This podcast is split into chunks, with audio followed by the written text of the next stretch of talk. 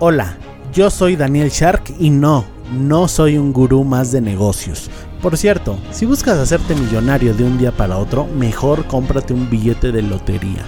Tampoco te hablaré de la estrategia del Océano Azul, diferenciación, modelos de negocios, innovación, ventas, nada de eso. Para eso mejor regrésate a escuchar al señor con el saco de piñas.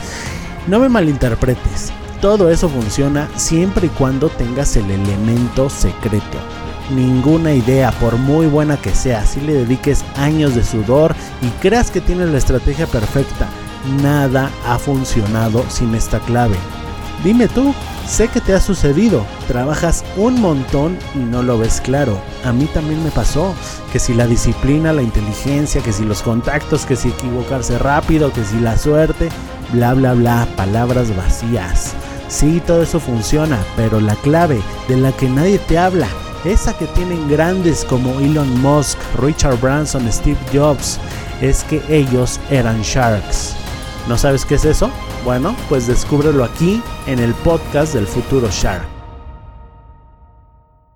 En este capítulo te contaré cómo yo confundí el vivir de mi pasión con prostituir mi pasión. Y para eso te voy a contar la historia de por qué dejé la música. Esta historia ya la he contado innumerable, eh, innumerables veces, sin embargo nunca desde este ángulo. Y bueno, si me conoces sabrás que básicamente el factor que me hizo dejar mi pasión fue el dinero. Sí, el dinero. Un, eh, elemento tan básico, ¿no? Pero tan necesario como el oxígeno, como el agua, como el alimento, el dinero. A fin de cuentas es lo que mueve al mundo. Y bueno, eh, te quiero poner en situación. En el año 2011, cuando yo comencé con mi negocio de venta de suplementos, y que me empezó a ir muy bien desde el principio, no de golpe como si me hubiera ganado la lotería, no, pero sí en el espacio de un año, pues ya, por ejemplo, me compré mi primer automóvil, me cambié a un departamento más grande, más bonito, empecé, empecé a tener cosas, ¿no? Empezaba a ver que podía comprar mis propias cosas. Y realmente yo seguía siendo músico y me di cuenta que nunca que nunca eh, me iba a salir de pobre siendo músico, al menos haciendo lo que en ese momento estaba haciendo o tocando lo que en ese momento estaba tocando. Y bueno, llegó un punto de inflexión en el año 2015 en el que simplemente pues ya no me daba basto, ¿no? Era demasiada la demanda que tenía con mi negocio y demasiado el tiempo que me absorbía la música y tuve que decidir. Y bueno, el resto es historia, decidí eh, dedicarme a mi e-commerce al 100%. Por cierto, te invito a mi webinar, cómo crear una empresa de por lo menos un millón de dólares eh, en menos de 5 años estando en Latinoamérica. Entra a danielshark.com y regístrate. Bueno, volviendo al tema, mucha gente me juzga por esto, ¿no? Mucha gente me juzga, habla, pues habla de mí, ¿no? Sobre todo mi abuelo, que él prácticamente me inculcó la música desde pequeño. Él fue mi primer maestro de piano, de hecho. Y siempre que voy a, visitarlos me pregunta, oye, ¿por qué dejaste la música? ¿Vas a echar a perder todos estos años que estuviste estudiando? Porque yo era muy dedicado, ¿eh? Estudiaba ocho horas al día, iba a la escuela de música, por supuesto, tenía unas calificaciones excelentes, trabajaba en la música, pero simplemente no me dieron los números. Y me juzga, me, hace la siguiente pregunta, ¿por qué dejaste tu pasión? Si dejaste la música, que supuestamente era tu pasión, entonces no te apasionaba lo suficiente. Y esta pregunta me hizo reflexionar, ¿realmente era mi pasión? El problema fue que yo prostituí mi pasión. Yo no vivía de mi pasión, yo la prostituía y ahí te va la diferencia. Yo la prostituía en el sentido de que yo estudiaba y me gustaba la música clásica, me gustaba el jazz, me gustaba la música compleja. y, y, para tocar estos géneros es realmente muy difícil. En la escuela iba y tocaba sonatas de Bach, de Beethoven, de, eh, de Chopin, etc. Y luego llegaba al trabajo y me ponían a tocar Juana la Cubana, Sergio el Bailador, El Venado. ¿Tú crees que esto no me desanimaba? Por supuesto, porque yo vendía mis talentos, vendía mis virtudes al mejor postor, y ese mejor postor a veces era un, el dueño de un grupito de bodas y 15 años que no eh, le sacaba jugo a mis talentos, que no me desafiaba. Y esto lo puedes hacer, no hay ningún problema, pero hazlo durante tantos y tantos y tantos años seguidos y vas a ver cómo tu pasión se apaga. Eso me pasó a mí. Yo no era desafiado y la pasión y la llama se fue apagando y apagando y apagando. Te voy a poner el ejemplo número 2. Ahorita estoy muy metido en el Muay Thai. Me encanta esa arte marcial y quiero ser el mejor.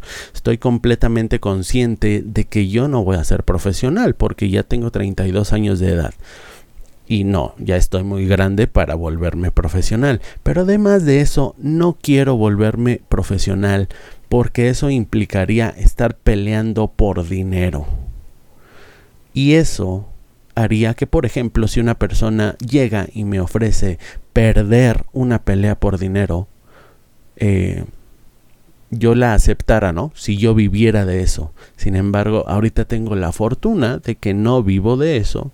Y si alguien me llegara con esta propuesta, pues simplemente la rechazo. Te digo, no, no, porque yo no estoy aquí por dinero, yo estoy aquí porque me gusta, por honor, porque quiero ser el mejor dentro de mí, eh, de mis posibilidades, ¿no? Y de mi categoría.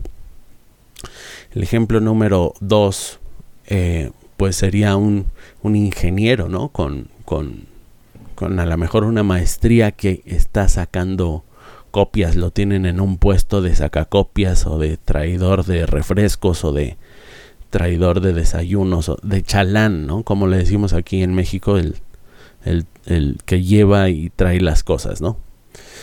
¿Tú crees que este ingeniero, si no se mueve rápidamente de ese puesto, no va a perder la pasión por la ingeniería? A lo mejor le apasionaba su carrera, sin embargo, ese ese empleo, ese jefe no lo desafía, no lo desafía y no saca lo mejor de sí.